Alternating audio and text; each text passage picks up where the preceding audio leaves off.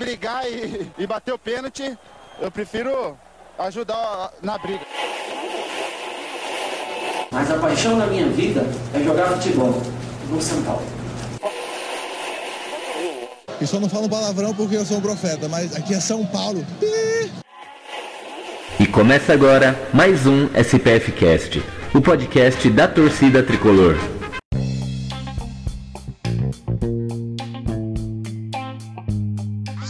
Salve, torcida tricolor! Mais um SPF Cast no ar.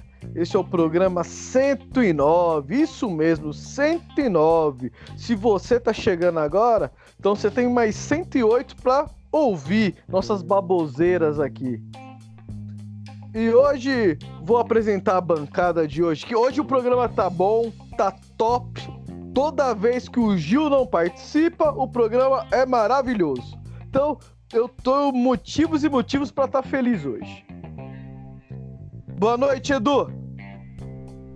Boa noite, Beto. É sempre um prazer estar aqui. Semana começou meio zoada para São Paulo, para o São Paulino. Agora, essa quinta-feira, tá todo mundo, todo mundo feliz. Não exatamente por causa do São Paulo. E sábado vem clássico aí. Vamos, vamos falar do tricolor aí. Boa noite, Alexandre.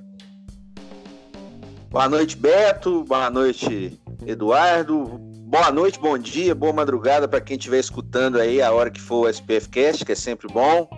Mais uma vez, muito obrigado pelo convite aí, participando mais uma vez. E como o Edu falou, realmente, né? A semana não começou boa, né? Depois do jogo de Santo André. Apesar de que tem vários vários pontos a serem discutidos, né, do jogo exatamente, né? E agora fica a expectativa dessa recuperação para o jogo de sábado aí, esse clássico aí que o São Paulo é uma das coisas que tem que mudar no São Paulo nos últimos anos é a postura realmente em jogos como esse. A gente espera que isso possa acontecer. Mas já deixo aqui meu abraço e agradecendo mais uma vez pelo convite. É isso aí. Aqui quem vos fala é Beto Silva e bora falar de tricolor, né?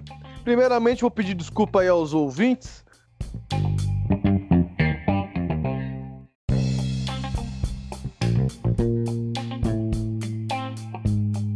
Nosso programa dessa semana tá saindo um pouco tarde.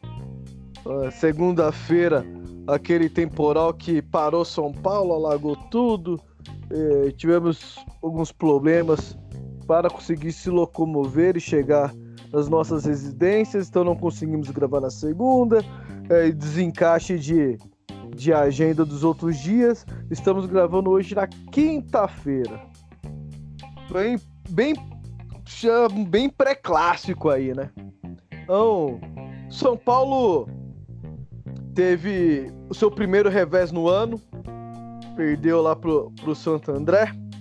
Eu não vou entrar em alguns muitos detalhes técnicos, não, porque já faz alguns dias desse jogo e todo mundo já ouviu bastante coisa, né? Então, minha pergunta aqui para meus amigos de bancada é: vamos polemizar um pouco, né?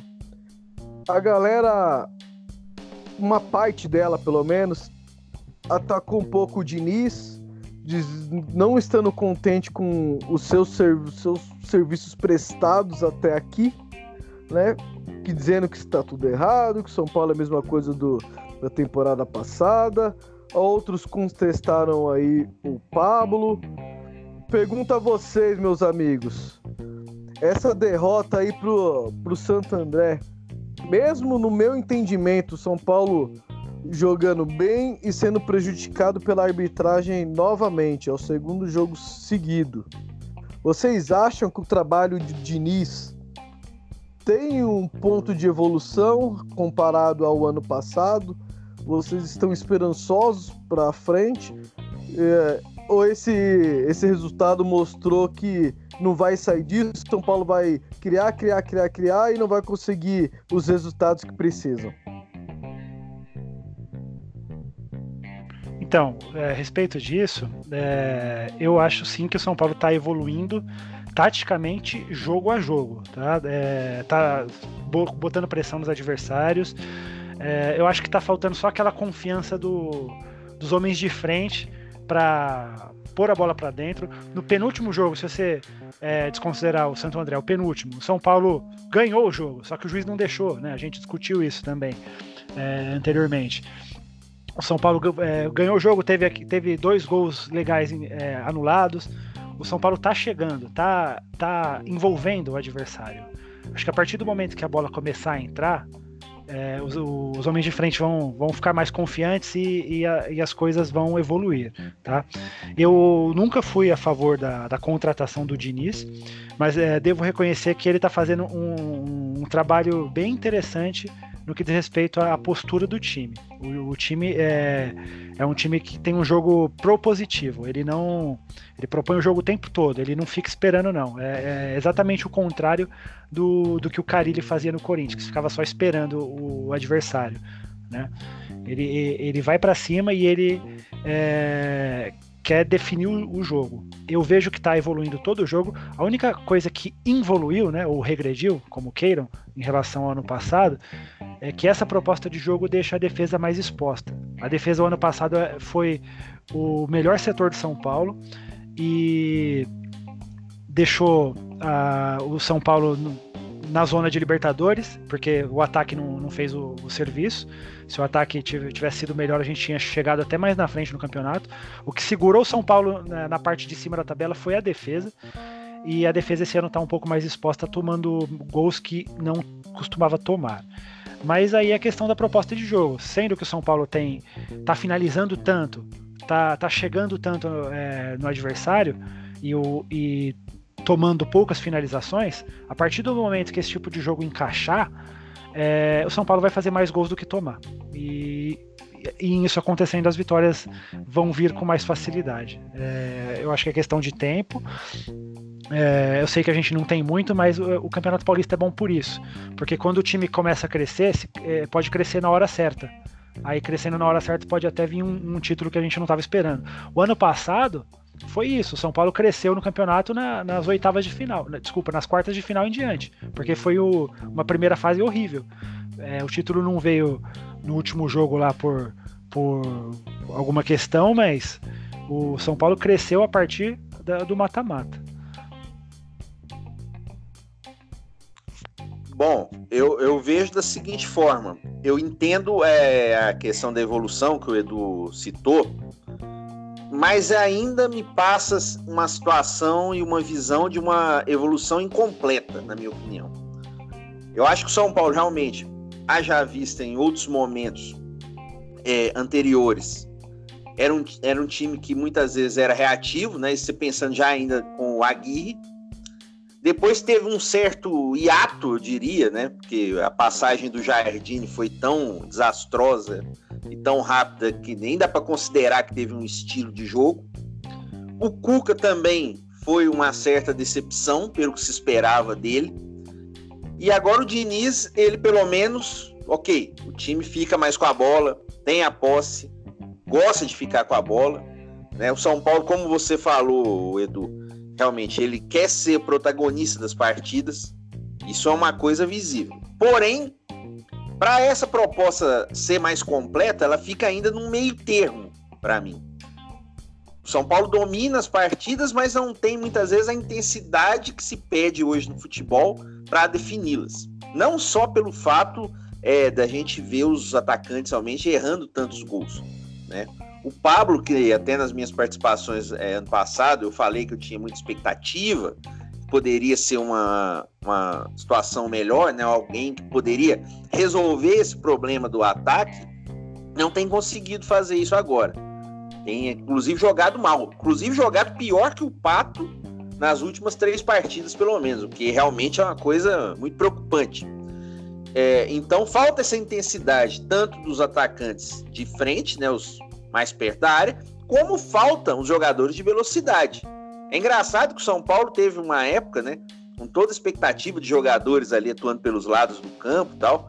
E hoje o jogo é concentrado muito mais no meio, né? Com a armação do Daniel, do Hernanes e tal. E é a que a bola chega até nesse toque de bola até os atacantes, do que com os atacantes de lado. Claro, teve a situação do Rojas, que se machucou e sabe lá quando volta, infelizmente. né? Poderia ser uma opção de maior intensidade pelos lados. O Everton é aquilo que a gente já sabe, né? Joga duas, fica três fora. O Elinho não virou aquilo que se esperava e algumas contratações bizarras, né? Como por exemplo do Calazans, né? Então falta esse tipo de jogador realmente para São Paulo. Então a intensidade do jogo, ela ainda ela não completa a ideia de proposta que o Diniz tem. Em relação à defesa, eu concordo plenamente com o que você falou. Eu acho que é isso mesmo. A defesa ela fica mais exposta, mesmo no jogo com o Novo Horizontino, que o São Paulo foi roubado de uma forma bizarra, né? Aquele impedimento do segundo gol lá, o segundo gol anulado, é uma coisa mais absurda, das coisas mais absurdas que eu já vi. Talvez só o pênalti da final da Libertadores de 94 se assemelhe de roubo, né? Porque é uma coisa impressionante aquilo. Dá um impedimento daquele. Mas mesmo o São Paulo sendo prejudicado claramente pela arbitragem, o São Paulo deu muitos contra-ataques para o Novo Horizontino. O Novo Horizontino teve chance, inclusive, de fazer gol no São Paulo, tanto é que fez um dessa maneira. Então falta esse ajuste fino ainda na proposta para que a defesa não fique tão exposta com o time avançando e tentando propor mais o jogo e essa intensidade no ataque, na, às vezes o, o, time joga daquela maneira que fica do mesmo jeito, fica mais com a bola, roda para cá, roda para lá e não tem conseguido é, ser tão ofensivo, ainda que é, em termos de finalização, nos últimos jogos eu concordo, o time conseguiu finalizar mais. Você vê contra o Santo André, por exemplo, o time deu 24 chutes ao gol. Claro, em direção ao gol foram 10, mas o time finalizou mais, tem finalizado. Já desde o jogo contra a Ferroviária tem feito isso. Só que falta essa intensidade maior em, em momentos mais decisivos e seja mais constante é, em, em todas as partidas. Eu acho que o jogo de sábado, ele não é que decide o futuro do Diniz, não, acho que não, não, vale esse terrorismo também de ficar trocando técnico cada 5, 10 partidas, mas eu acho que é um momento de mostrar o time em casa, aproveitando todo o mau momento lá do adversário.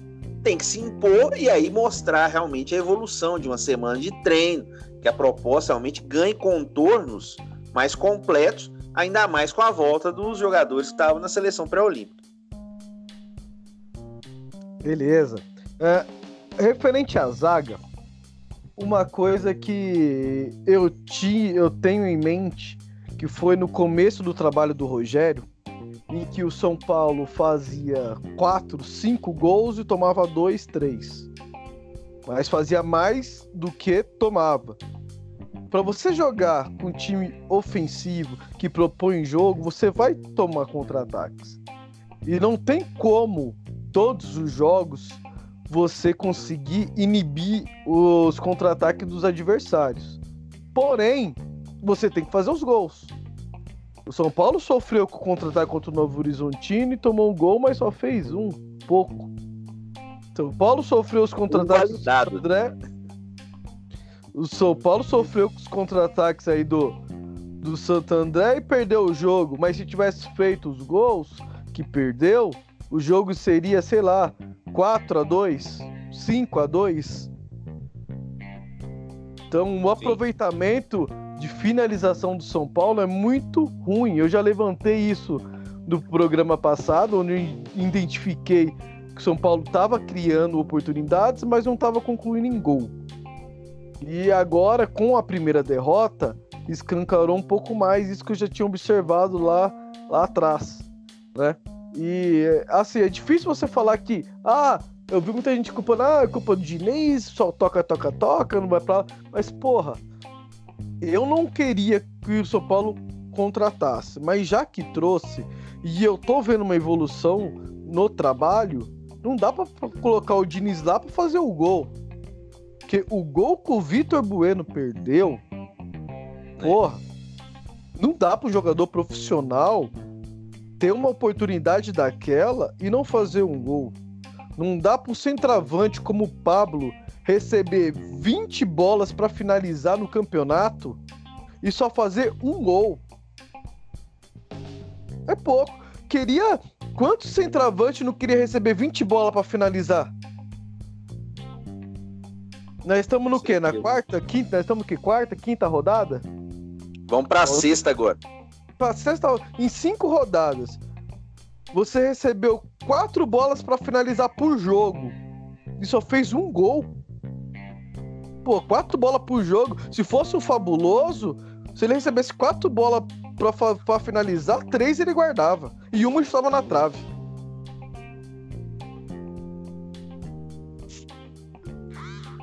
Então é muito pouco a parte ofensiva. Tem que se trabalhar a parte ofensiva.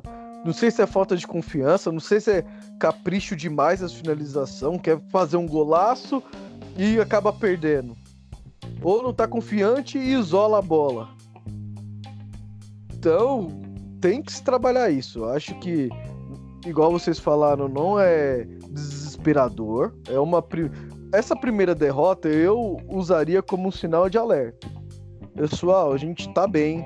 A gente tá jogando melhor que o adversário. Porém, a gente tem que concluir em gol. Não adianta nada chegar lá, fazer um puta jogo, um monte de jogada e sair derrotado. A gente sabe que o futebol brasileiro é, ficou chato porque todo mundo só analisava resultado. Tudo era só análise de resultado. Não tinha um trabalho. E se a gente quer que mude alguma coisa, a gente tem que analisar o trabalho. Só que o trabalho, ele só é bem feito se junto com o trabalho ter o resultado.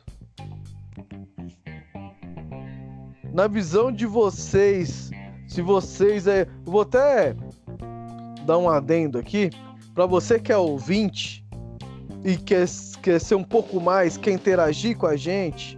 A gente tem um programa de sócio torcedor aí, ou sócio ouvinte, como nosso podcast. E nele, você pagando apenas cinco reais por mês, você vai ter acesso a algumas informações aí que nós recebemos de bastidores e também pode participar aqui do, do nosso programa, interações. Temos um grupo no WhatsApp, onde, dependendo da quantidade de ouvintes aí que estão se inscrevendo, vai ter sorteios. Tentaremos fazer uma confraternização aí no fim do ano para me dar um show de bola em vocês, para vocês verem que eu só não sou corneteiro, eu também sei desenrolar um pouquinho. só não posso rolar mais que a bola, né? Porque eu tô engordando, tá foda. Mas eh, nossos sócios ouvintes aqui mandaram duas perguntinhas aqui que eu vou colocar meus amigos de bancada para eles responderem. Fala galera do SPF Cast, Vitor Kim aqui de Araraquara, tricolor fanático.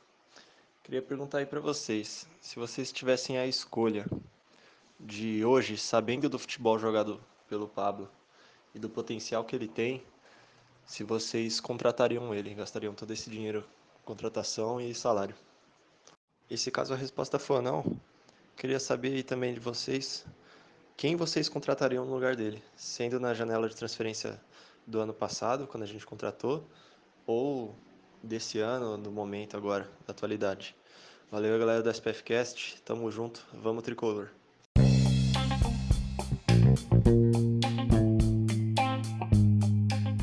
Quer começar, Edu? Opa, vamos lá.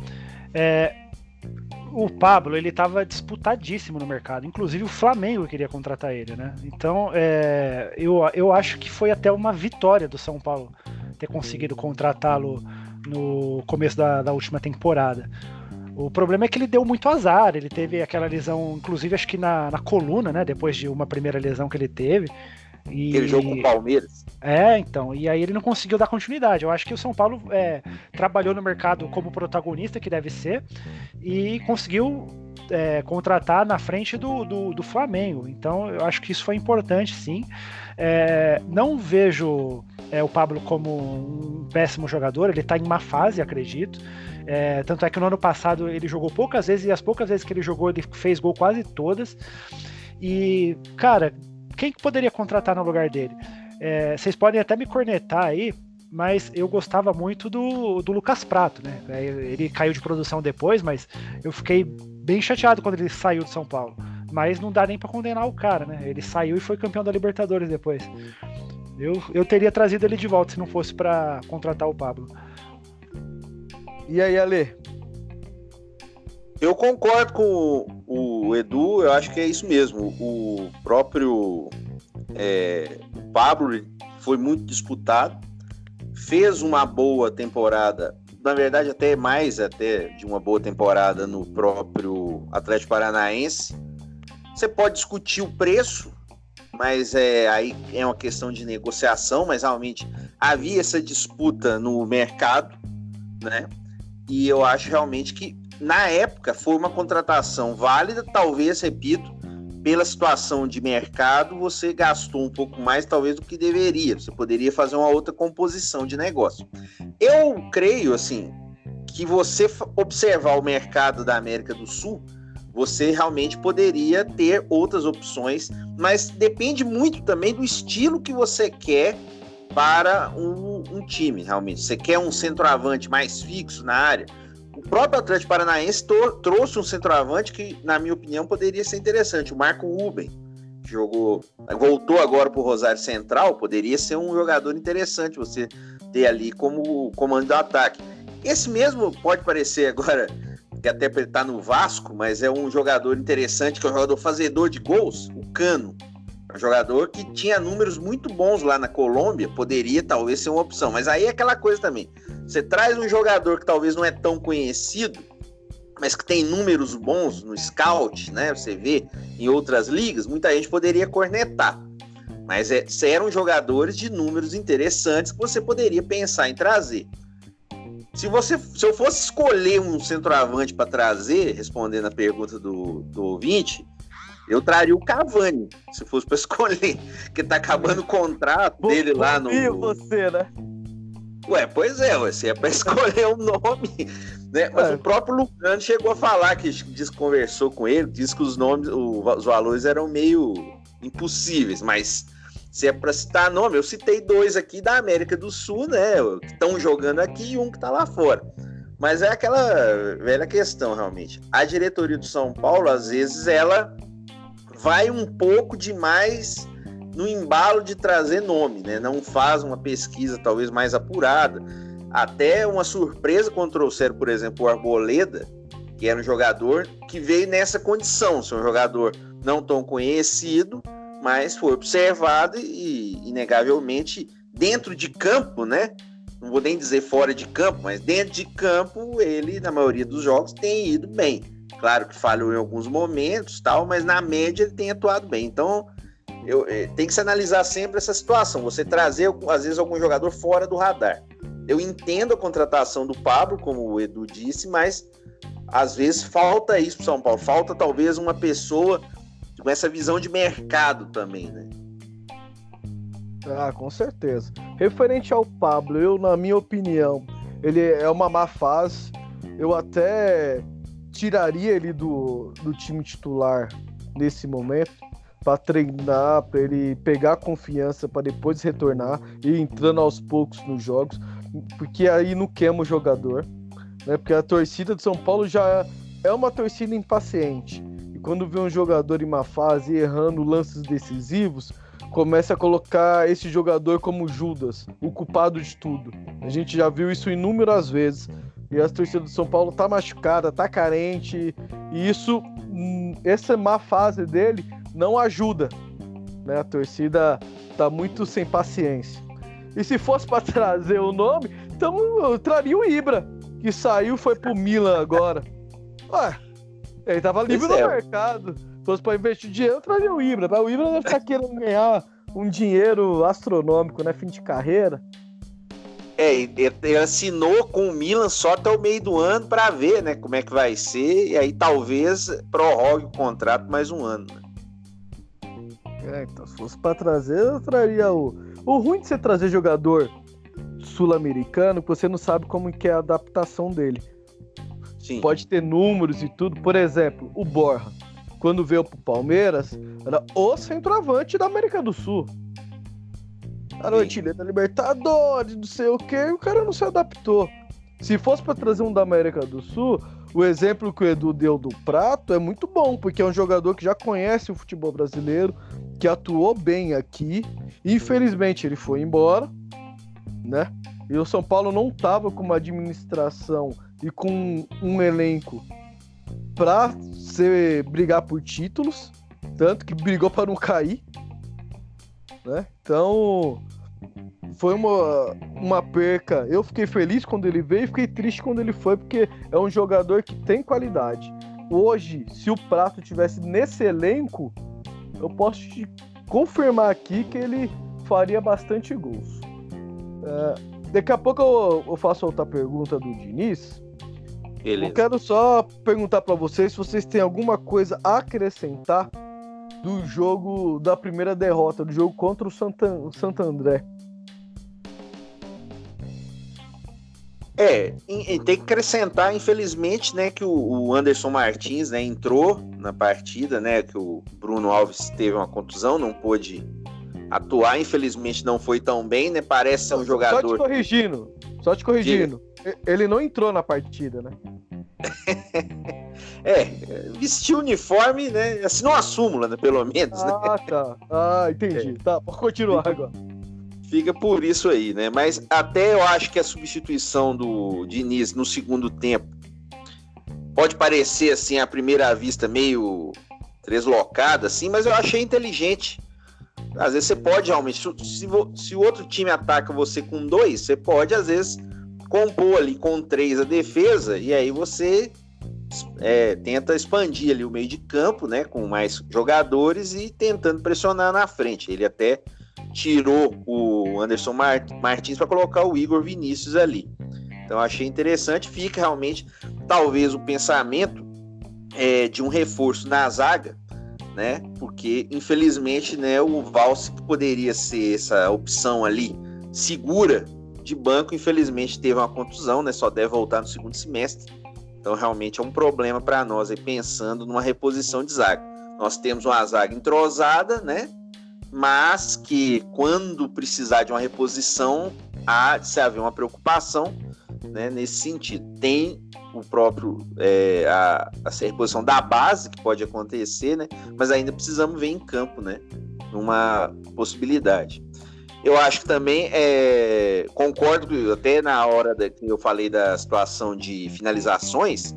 Esse realmente gol do Vitor Bueno que você falou, Beto, realmente é, ali não tem desculpa, ali não tem tática, não tem formação, não tem, não tem como perder um gol na marca do pênalti aí.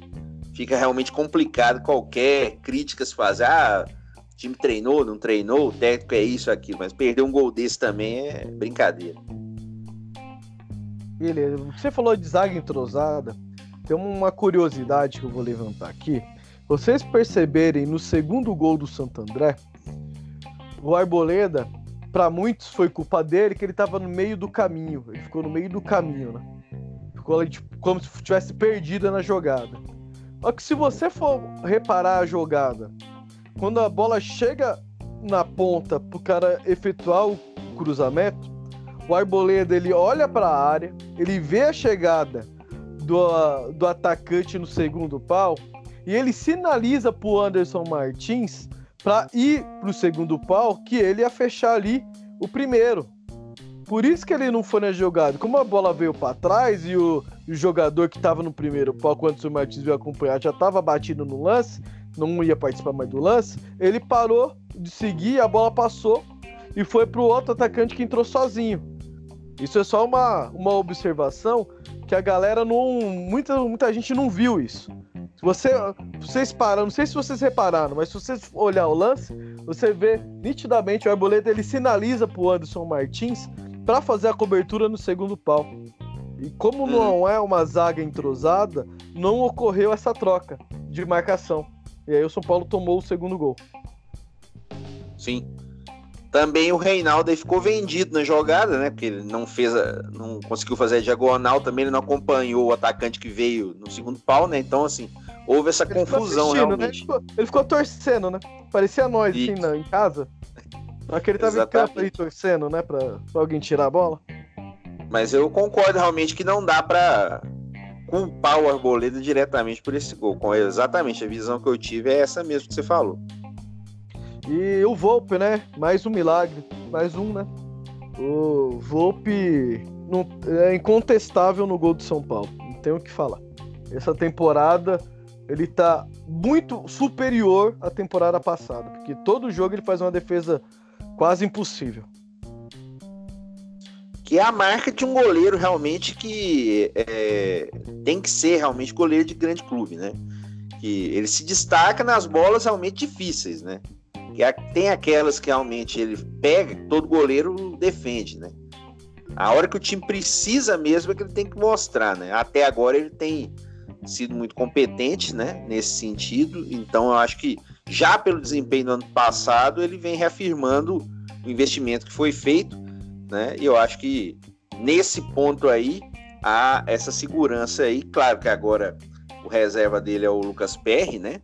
Talvez até em um ou outro jogo aí do Paulista, numa situação já de classificação já definida, né? Que a gente espera que aconteça. Talvez até seria interessante ver ele é, o PR jogando um ou outro jogo aí, para a gente ver o desempenho dele numa eventualidade. Mas o Volpe ele tem confirmado aquilo que a gente espera dele, o que ele mostrou ano passado também. E... Bora falar do clássico agora, né? É, a gente a gente tá gravando na quinta. A gente poderia ter gravado ontem na quarta no dia do jogo deles. A gente esperou para porque ia ter duas, duas posições diferentes, né? Se eles tivessem classificado ou desclassificado. Então a gente preferiu gravar hoje, que a gente já sabe que eles foram desclassificados. Triste isso, né?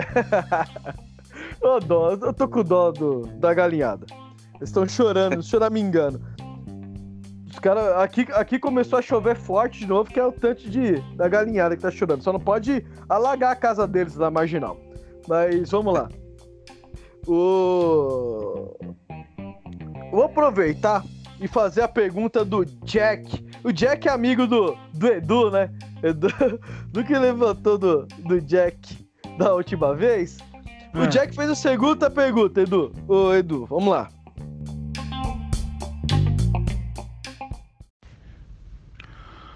Olá pessoal do SPFcast, Gilberto, convidados. Minha pergunta é relacionado ao, ao, modo como São Paulo vem jogando. Quando eu digo modo, é jogando bem ou jogando mal, né?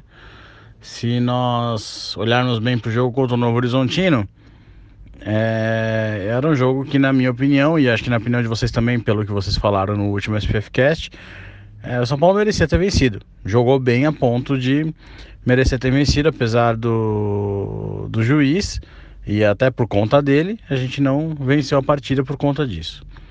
Essa partida agora contra o Santo André, na minha visão, nós também jogamos bem, nós não jogamos mal.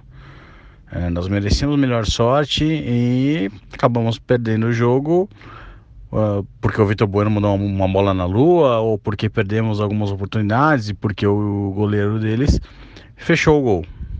A pergunta para vocês é a seguinte: se no jogo contra o Corinthians no sábado o, nós jogarmos bem, e perdermos, o Diniz é mandado embora? Essa é a pergunta. Só complementando, eu esqueci de falar, aqui é o Jack Bezerra, sócio ouvinte do SPFcast. E só para deixar mais claro aí, eu tô falando, por exemplo, se perder de 1 a 0, jogando bem e tal, e perde de 1 a 0. E aí a, a outra detalhe aí da, da pergunta é se vocês acham que o São Paulo demite ele e se vocês fossem é, do São Paulo, né? Diretor de São Paulo, se vocês demitiriam ele. Abraço.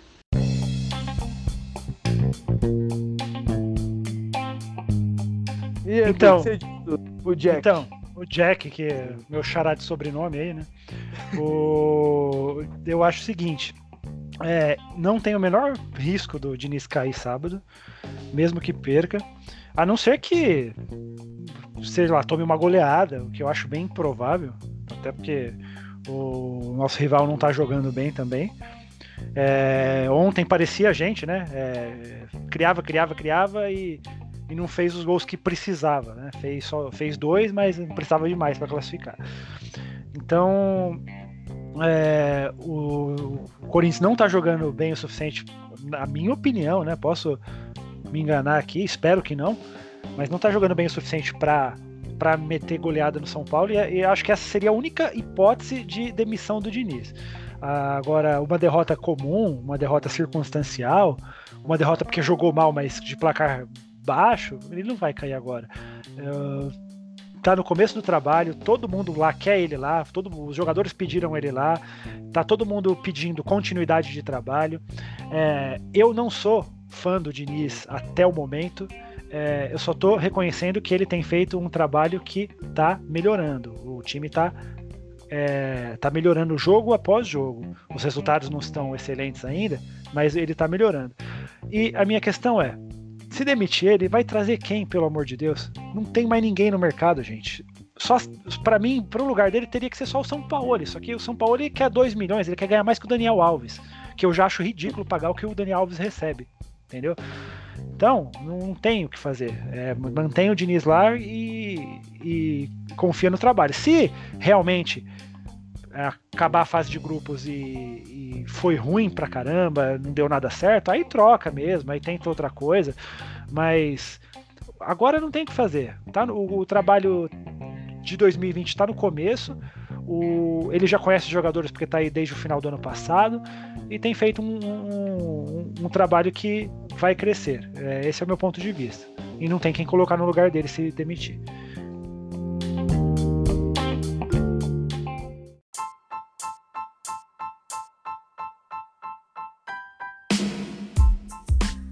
O São Paulo nos últimos anos tem uma fama, pelo menos no meu ver, uma fama assim, né?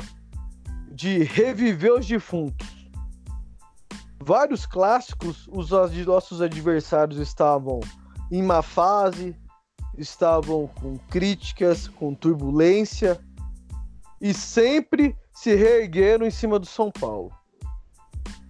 Dessa vez não é diferente. Nosso adversário acabou de ser eliminado na pré-Libertadores. Já estão contestando o trabalho do técnico que iniciou agora também no começo do ano e de alguns jogadores que foram contratados. Você acha que dessa vez chega, a gente vai quebrar essa escrita e vamos ter, afundar de vez o, o nosso rival, que é isso que, na minha visão, o time grande tem que fazer em clássico. Se o rival tá ruim, tem que ir lá e acabar de afundar. Ou você acha que a gente vai viver nessa cena aí de reviver defunto?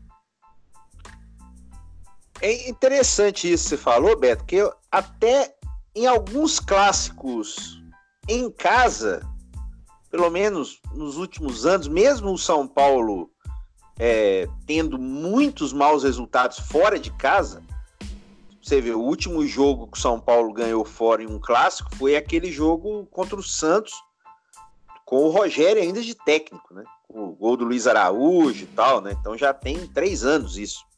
Mas em casa, até que o São Paulo conseguiu alguns bons jogos ultimamente. Ganhou com o próprio Rogério também do Palmeiras, com o gol do Prato, eu lembro. Teve aquele jogo com o Aguirre, né? Aquele jogo sábado à noite que ganhou do Corinthians por 3 a 1 né? O jogo do Reinaldo, né? Ano passado, com o Santos também, né? Conseguiu um, uma, um, uma boa vitória, né? Até uma virada. Então, até que no Morumbi, ultimamente, o São Paulo tem jogado um pouco melhor os clássicos. O problema é quando é fora de casa, né? Realmente aí tá uma tragédia, realmente, os números. Mas em casa, o São Paulo tem conseguido se impor. E a volta do Anthony e do Igor Gomes dá uma, um leque de opção muito interessante para o Diniz. Até vendo realmente aí as notícias do treino hoje, é, houve até a possibilidade do Juan Fran sair, o Daniel voltar para a lateral direita e jogar o meio de campo com o Hernandes e o Igor Gomes. Quer dizer, é um time ofensivo para tentar realmente fazer isso que você falou. Aproveitar que o time lá tá instável, tá numa, num momento realmente ruim, depois de uma eliminação, e tentar se impor dentro de casa. Então, espero que a postura seja essa. Acho que a postura, primeiro, tem que ser firme, realmente, no controle do jogo. Claro, vão tentar aproveitar os contra-ataques com lançamentos ali principalmente do Cantilho, né, que é o jogador que tem o melhor passe ali no meio de campo deles, e tentar aproveitar esse espaço que pode aparecer na defesa, como você falou, num time ofensivo. Isso às vezes realmente vai acontecer, mas tem que ser minimizado isso aí para que não aconteça tanto. E aí realmente impor o jogo com os reforços dos garotos, né? e tentar realmente, já no primeiro tempo, já sair com a vantagem. Eu acredito que a postura e a mobilização para isso tem que acontecer, e espero que tenha acontecido já desde o final do jogo com o Santo André. Já aproveita, Ale. Monta o seu São Paulo aí que você faria para entrar no clássico. Eu tentaria jogar dessa forma que foi treinado. Eu, eu acho interessante é, você aproveitar o Igor Gomes com o Hernanes. Eu acho que tudo bem. Você pode pensar, ah, eu deixo o Ranfran para dar uma proteção. Acho que ele vai entrar com o Ranfran. Acho que talvez o Hernanes e o Igor Gomes vão acabar brigando por, por essa vaga, mas ele treinou pelo menos o time com essa variável. Eu entraria com o Daniel na lateral o Hernanes e o Igor Gomes. E, pelo menos num primeiro momento, eu também tiraria, deixaria o Pablo para a volta do Anthony. Deixaria o time com o Pato, né, até para quem sabe aí contra o Corinthians, né, que ele ficou até impedido de jogar naquela primeira passagem e tal, né? Ele possa entrar aí, ele tem se mostrado um pouquinho melhor, não confio 100% no futebol dele, mas é aquilo que o Edu falou, que nós temos agora, né? E a própria questão de finalização, os caras estão lá para treinar e tentar melhorar. E com a volta do Anthony, né? Então, jogaria com o Daniel, Bruno Alves, Arboleda, Reinaldo, Tietê, o Hernandes, o, o Igor, o Anthony, o Vitor Bueno e o Pato. Edu, Dá o seu comentário sobre o, o jogo aí, sua perspectiva e escala o seu time aí que você montaria para enfrentar a galinhada. Opa, então vamos lá, é em casa, né? Então é, já não tá rolando mais aqueles tabus de anos, né? O São Paulo ganhou recentemente do Corinthians, é, isso já diminui um pouco a pressão, né? É, só que o ideal seria uma vitória expressiva, né? Uma vitória assim para convencer é, que o, o estilo de jogo do, do Diniz vai dar certo, né? Porque parece que vai dar certo. Por enquanto, é, essa é a mensagem que, que passa. Parece que vai dar certo, mas não tá dando ainda. Não tá dando certo ainda. É, eu, sinceramente, eu tô de saco cheio do esquema 4-3-3. Eu não gosto desse esquema. O São Paulo só funcionou um pouco nesse esquema aí com a Aguirre e depois nada. Antes também não, porque o Dorival também jogou com esse esquema, não dava muito certo, só tentou fugir do rebaixamento. Eu voltaria para o 4-4-2 e o meu seria é, Volpe, Juan Fran, Bruno Alves, Arboleda, Reinaldo, linha de quatro atrás. É, meia, Daniel Alves e Tietê, mais adiantado Igor Gomes e Hernanes. Dupla de ataque, Pato e Anthony. Deixaria o Vitor Bueno, apesar de ele ser um queridinho aí do, do Diniz, né? É, dizem até que ele é o melhor jogador da era Diniz. É, mas eu deixaria o Vitor Bueno de fora dessa. Não sei se ele vai ser decisivo num clássico. E deixaria o Pato, o Pato não, o Pablo no banco também, porque tá precisando de um pouco de banco. Aquilo que você falou anteriormente, é, eu concordo sobre é, parar de queimar ele, né? De tirar ele um pouco do time e fazer exatamente o que ele fez com o Pato no começo dessa temporada. O Pato estava fora do time, foi entrando aos poucos, está jogando bem e agora ele merece ficar no time. Esse é meu ponto de vista. É isso aí. Uh, o pessoal às vezes que elege. O Edu falou que elegeram alguns né, jornalistas, tal. eu já vi também o pessoal falando, ah, o Vitor Bueno foi o melhor, é o melhor jogador. Parece o pessoal que vota nesses prêmios aí de melhor do ano, né? Porque parece que o melhor jogador é só do meio para frente, né? Melhor jogador da era de Diniz é o Thiago Volpe. E o Bruno Alves são os dois melhores, né? Acho que o pessoal vota às vezes meio que, né? Só olha do meio para frente, né? Engraçado isso. É, isso, isso, é engraçado mesmo. Eu concordo com você, Ali. Uh, o meu São Paulo eu gosto do 4-4-2. Para mim, essa formação com esse elenco que o São Paulo tem ia ser ideal. Eu iria de Volpe, eu iria de Daniel na lateral, Arboleda, Bruno Alves e Reinaldo. Meu meio campo ia ser por Tietê, Lisiero, que dá uma dinâmica muito boa pro meu campo, Hernanes e o Igor. Na frente eu ia de Vitor Bueno e Pato. Deixaria o Anthony no banco também, voltar, colocar ele no segundo tempo ou mudar o esquema de jogo.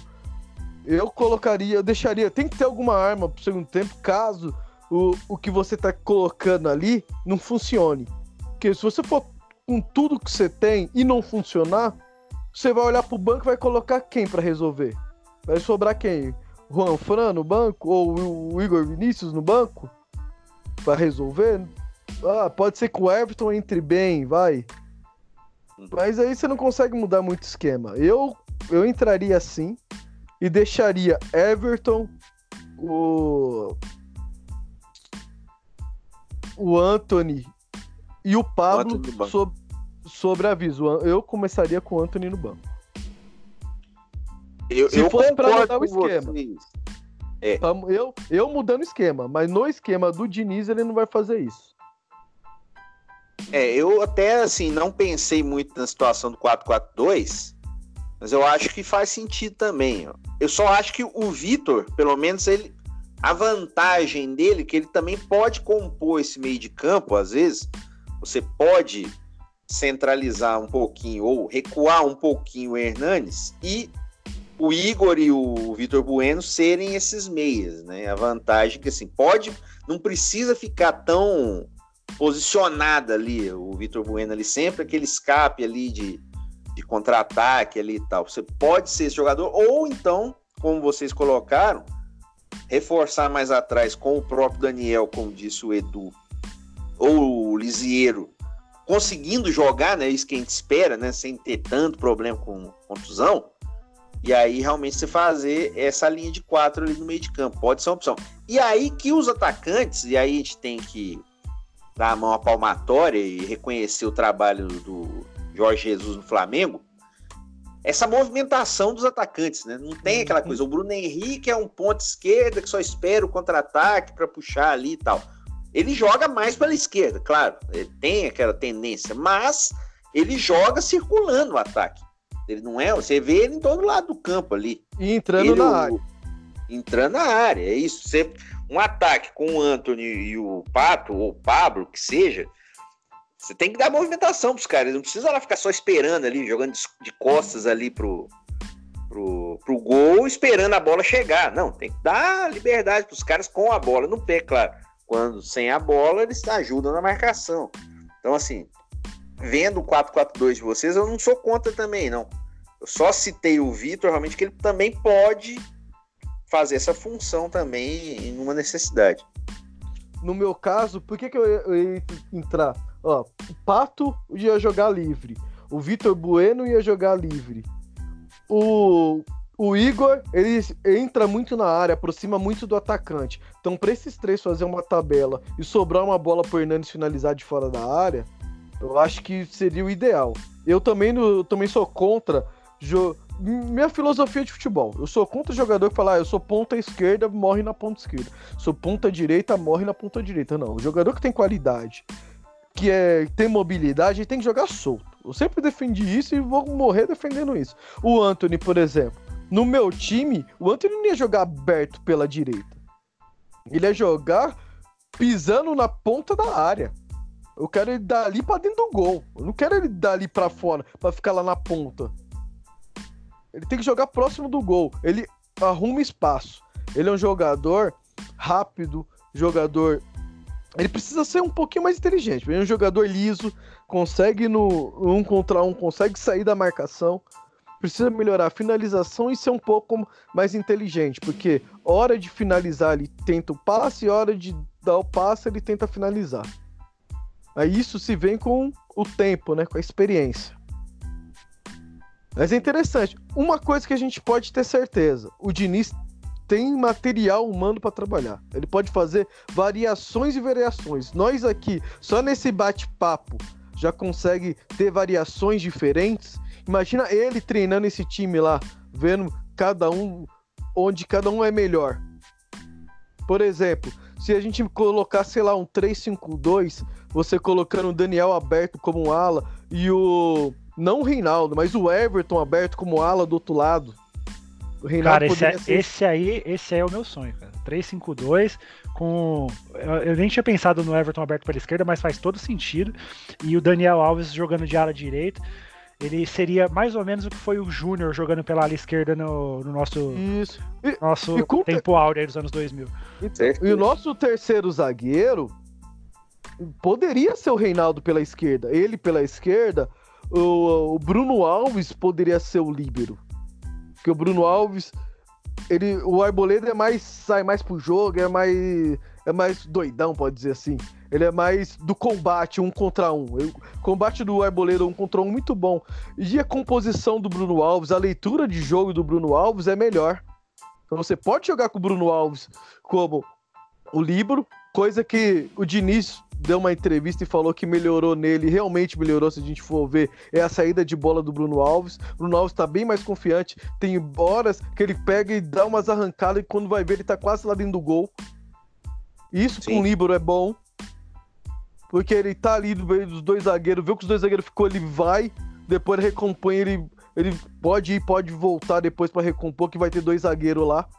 Então, você pode jogar com três, com três zagueiros. Eu jogaria com o Reinaldo ali, de zagueiro. A gente sabe que o forte, não é o forte do Reinaldo a marcação, mas com a bola no pé, pra sair o jogo, você. A dobra, eu sempre gostei da dobradinha Everton e Reinaldo pela esquerda.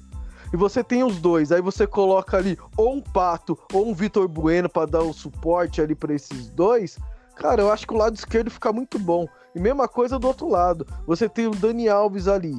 Você pode jogar com o Hernandes aproximando. E o, e o Pato, ou o Vitor Bueno, ou o próprio Igor. Esses jogadores que serão livres, tendo opção de encostar para fazer a triangulação.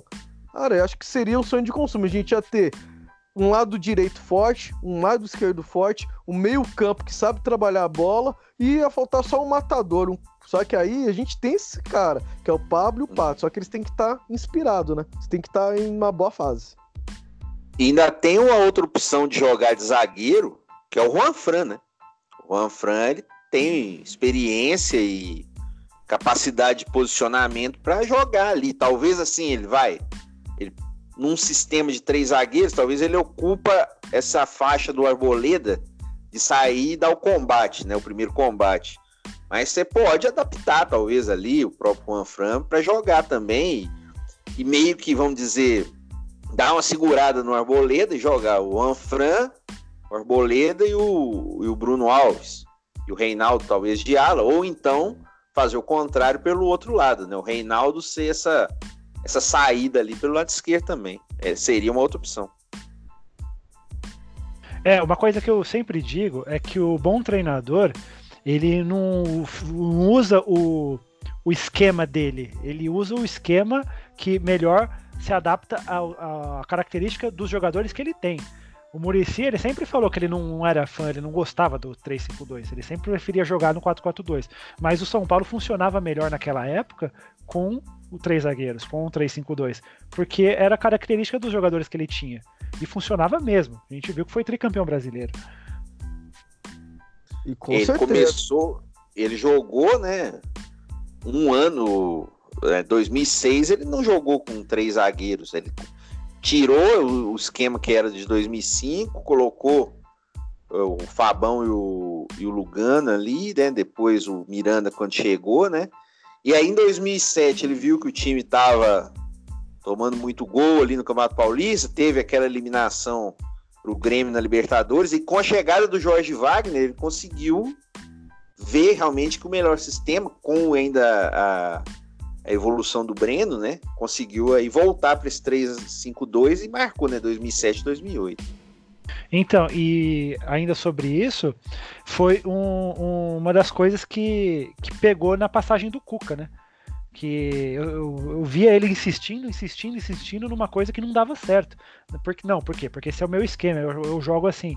Não, cara, você é treinador, você tem que ter repertório, você tem que saber fazer o time jogar de, de formas diferentes. O Beto falou, acho que no último programa, o treinador tem que ter no mínimo três esquemas tático pronto para treinados para o time trocar de, de esquema durante o jogo se, não tiver, se um não estiver dando certo. Eu concordo com isso. Eu não tinha pensado desse ponto de vista, mas faz todo sentido. Agora, você ficar insistindo num esquema que o seu time não está rendendo, com as características de cada jogador e vê como você pode aproveitar o melhor delas. Se não está dando certo de um jeito, com certeza vai funcionar de outro. E você pode ver que isso virou um vício aqui no futebol brasileiro. Os treinadores só têm uma forma de jogar e quando porque sempre vai ter um ou outro jogador que não vai estar tá no dia bom. Acontece, é normal isso. O jogador oscila mesmo.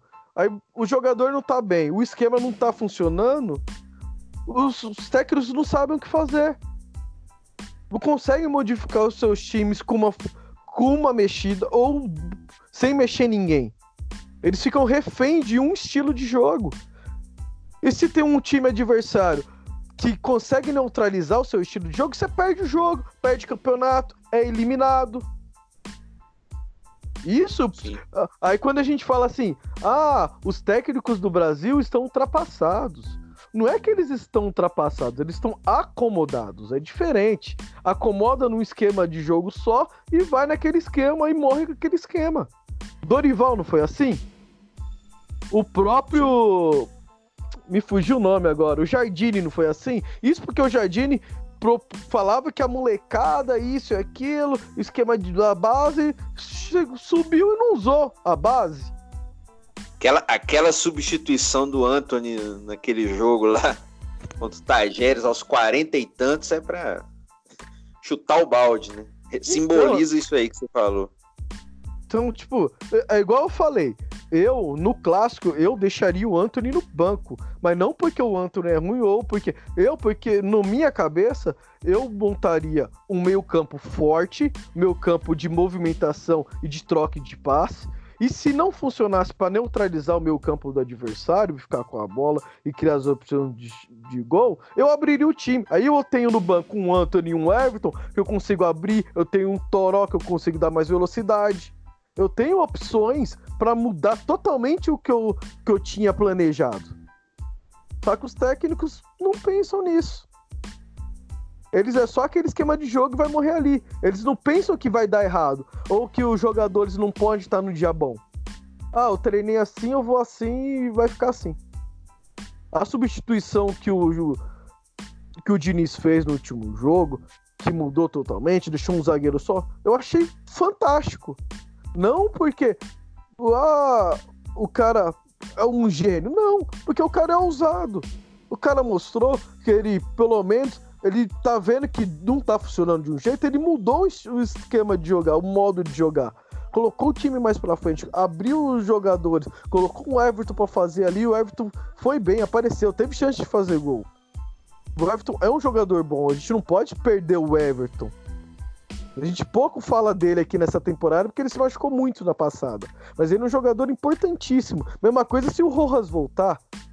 O um contra um que o Rojas tinha, hoje no elenco só tem o Anthony que faz. Mas não é porque só tem o Anthony e o Anthony tem que jogar sempre. Então, Isso eu achei muito. Eu achei fantástico a alteração. Que... Você tem que realmente ter, é nem vocês falaram, né? Você tem que ter dois ou três sistemas assim já prontos para determinada situação de cada jogo realmente para poder alterar. E concordo totalmente com sua fala quando você fala que os técnicos brasileiros, de modo geral, eles são meio acomodados realmente e tem uma zona de conforto, até claro, pela essa troca insana de treinador que a gente vê por aí, que até eles se aproveitam também, é bom de lembrar também, né, que os caras numa hora estão aqui, mas daqui a um pouquinho estão no outro time, trocam de técnico realmente como troca de camisa, né? Vamos dizer assim, eles se até aproveitam dessa situação de mercado. Mas essa estagnação e essa, essas manias que acabam, né? Agora todo mundo joga com três zagueiros. Aí teve um monte de time jogando com três zagueiros e não saindo daquilo. Agora todo mundo joga no 4-2-3-1. Aí um monte de time montado do mesmo jeito essa coisa realmente tem que dar uma sacudida, realmente, né? E concordo, eu, gente, cada um tem um time na cabeça, for juntar toda a torcida do São Paulo aqui, cada um vai ter um time diferente, claro, vai ter a maioria que vai apoiar um ou outra escalação, mas cada um tem sua visão e para determinados jogos você pode realmente tirar um jogador, não é porque o cara é ruim. Para aquele jogo, para aquele sistema, talvez funcione melhor ele ser utilizado depois ou um outro realmente entrar no lugar dele. Porque se a gente for pensar assim, olha o tanto de jogador então que não vai jogar mais. Luan, você acha que o Edu, você acha que o Luan é um mau jogador? Eu não acho não, mas é, eu acho que ele tá bom para compor o, o, time. Eu, eu gosto do, apesar da, do hate da torcida, eu gosto do, do futebol do Tietchan. Eu acho que ele, que ele é, colabora com o time e não compromete. O pessoal pega muito no pé dele, mas deixa o Tietchan lá de titular e o Luan é um ótimo jogador, mas por enquanto para compor o time. Mas eu, no meu pensar, eu teria uma formação para usar o Luan caso eu fosse utilizar um Tietchan como segundo volante, por exemplo, para ter mais chegada na área. Tietchan, quando joga de segundo volante, ele é um segundo volante que chega na área. Tanto que quando ele começou a jogar de segundo volante no jogo contra o Santo André, ele participou daquela tabela do gol que o Vitor Bueno perdeu. Ele já estava lá na frente. Ele tem isso, ele dá o passo e já vai, se projeta para receber novamente. Isso é um diferencial que deveria ter mais jogadores do São Paulo o Tietchan Eu concordo com você. Segundo.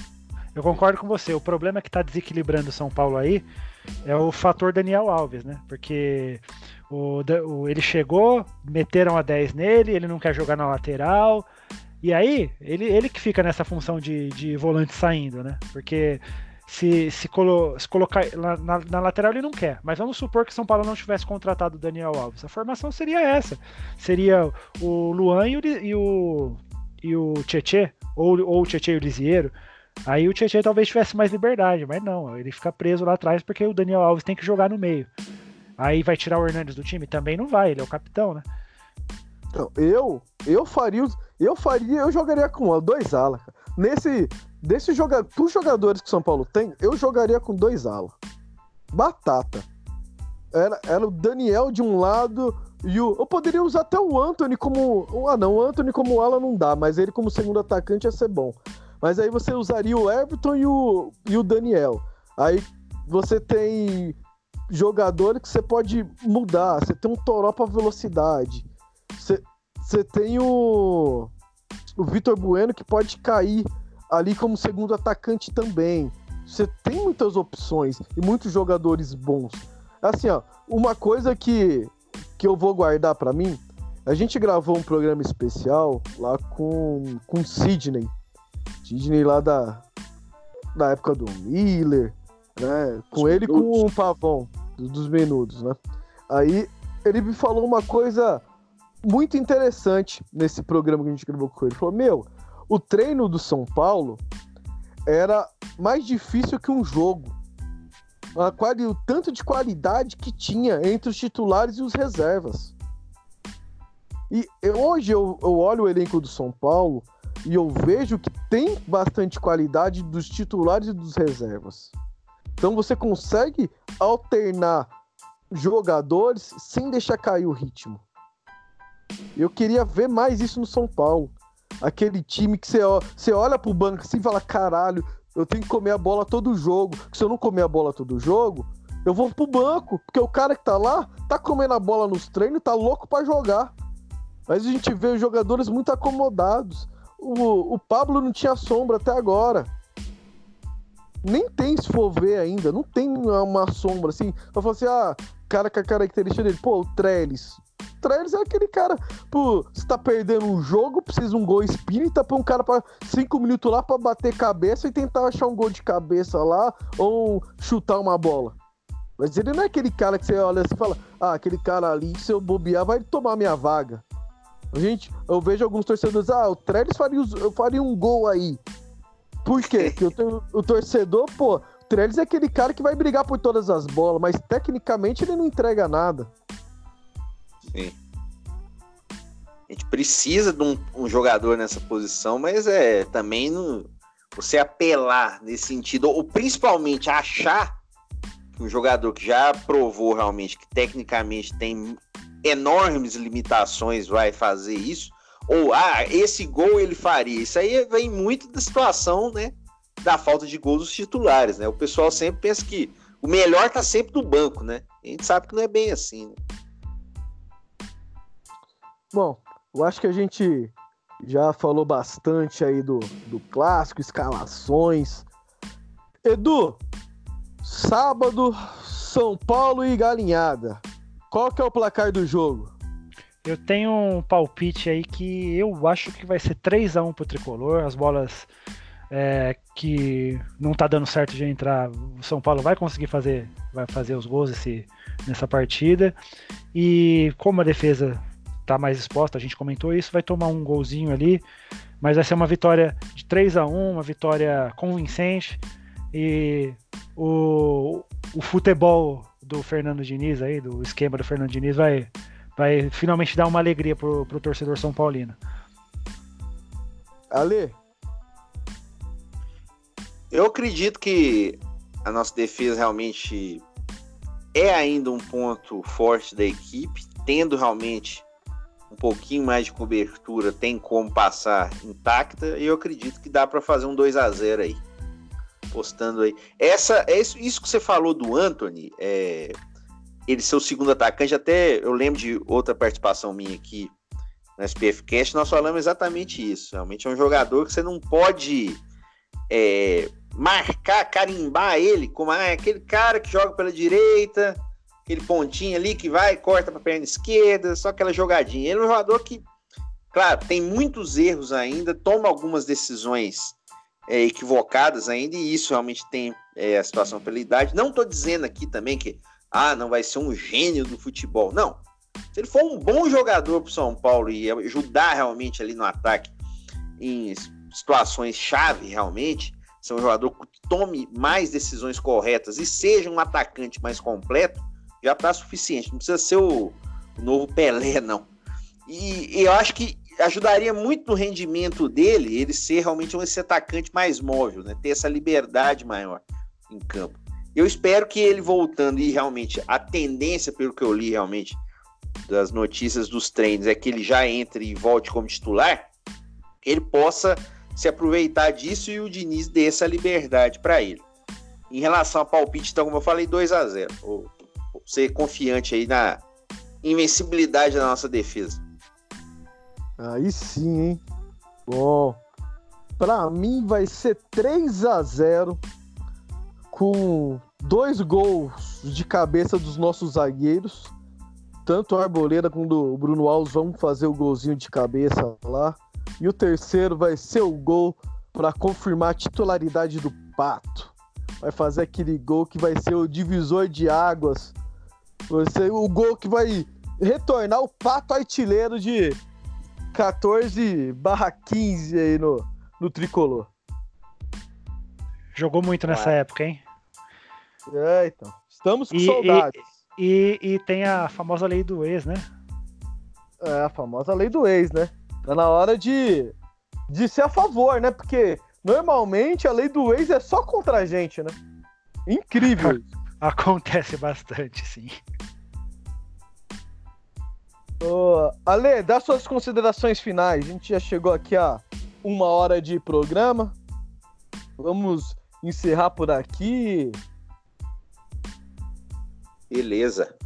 Beto, agradecer mais uma vez o convite aí. Muito obrigado por essa participação. Sempre um prazer gravar com vocês. Precisando é só chamar. Valeu também, Edu.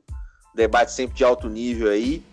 E é como vocês falaram na questão do, do treinador, só para finalizar, até a pergunta do ouvinte também, que se ele realmente tiver um mau resultado domingo, é, no sábado, né, o Diniz, ele poder sofrer uma demissão. Eu acredito que, por mais que a gente critique a diretoria, e realmente ela tem cometido erros já consecutivos, seria realmente uma loucura total você trocar antes de uma estreia dentro de um grupo em que você tem é, até um time, vamos dizer, desconhecido no Libertadores, que é esse time do, do binacional, você trazer um treinador, trocar um treinador sem ter uma ideia do que se fazer após isso. Então, por mais que eu também não sou maior fã do Diniz, não teria trazido, vocês dois deixaram isso bem claro aí durante o programa, eu até registro também para confirmar que eu concordo com vocês, eu acho que tem que se dar agora o prazo e a tranquilidade para que ele possa trabalhar. Claro, tem que ser cobrado, como qualquer um que estiver no São Paulo, mas que ele realmente, dentro dessa condição de uma evolução que é vista, mesmo ainda não com resultados é, vindo em todos os jogos, até porque o São Paulo foi prejudicado nos últimos dois jogos pela arbitragem, que ele possa trabalhar e que sábado seja um marco realmente de uma postura que faça o time chegar na Libertadores, que é o principal interesse de todos nós, com boas perspectivas. Esperamos que isso aconteça. Agradeço a todos aí pela audiência, realmente muito legal participar mais uma vez do SPFcast e precisando é só chamar. Um abraço a todos aí, valeu. Aproveitando o gancho, já que você falou do binacional, o São Paulo estreia contra eles, acho, se não me engano, dia 5 ou 6 de março. E o São Cinco. Paulo já. Dia 5, né? E o São Isso. Paulo já adotou a estratégia que vai fazer por causa da altitude, né? Semana retrasada, o São Paulo mandou o seu preparador para conhecer né, o estádio, as instalações e, o, e ver como é o, o ar rarefeito, né? Lá são 4 mil, mais de 4 mil metros de, de altitude. E o São Paulo definiu que vai ficar numa cidade, eu, me fugiu o nome agora, a cidade mais baixa, que fica a 7 horas de voo do onde é o local do jogo. E o São Paulo vai sair antes, vai chegar praticamente uma hora e meia, duas horas antes do jogo. Então o São Paulo fica numa cidade onde o, o não é tão grande e depois vai direto pro jogo aí para para não sentir tanto assim, já chega e joga e depois volta. Exatamente. Esperemos, é, vai ser o jogo numa quinta-feira também, né, estreia. E aqui até tô vendo aqui que o Binacional ele trocou o treinador. Trocou o, o treinador. técnico saiu lá, recebeu uma, uma outra proposta e saiu realmente. Estão escolhendo lá um novo treinador lá. Essa estreia é dia 5 de março aí, vamos tá acompanhando, claro aí. Que escolha um treinador que só dê certo depois que o São Paulo passar pela fase de grupos para eles. O Edu. Considerações finais, Edu. Ah, vamos, vamos para cima do Corinthians, vamos ganhar esse clássico aí no fim de semana. Eu acho que é um momento bom. São Paulo tem que é, se aproveitar do bom futebol que tem mostrado e se aproveitar do mau momento do Corinthians, apesar que eles jogaram bem o primeiro tempo, né, ontem, né, contra o Guarani. É, eu gostaria de agradecer aí mais uma vez a, a participação, o convite para participar do SPF Cast. É sempre um prazer, é, Alexandre, um prazer gravar contigo novamente. É, e um abraço aí para os ouvintes e vamos São Paulo. É isso aí. Então, o SPF Cash se encerra aqui. Agradeço meus amigos de bancada, sempre ajudando, sempre um bate-papo muito bom, opiniões diferentes, mas todas em prol do São Paulo, né? Fazemos isso daqui porque amamos o São Paulo. São Paulo que é o nosso combustível. A gente já está aí indo pro terceiro ano. A gente ficou gravando aqui de 2017 para cá nas fases ruins, né? Pegamos luta para não cair, pegamos eliminação na pré-libertadores e está na hora do SPF Cast gravar momentos bons, títulos, vitórias convincentes em clássicos, zoar nossos rivais. Então, esperamos aí que são Paulo faça um grande jogo no sábado e estaremos no próximo programa sorridentes e felizes e zoar a galinhada. Tamo junto, até o próximo. Fui!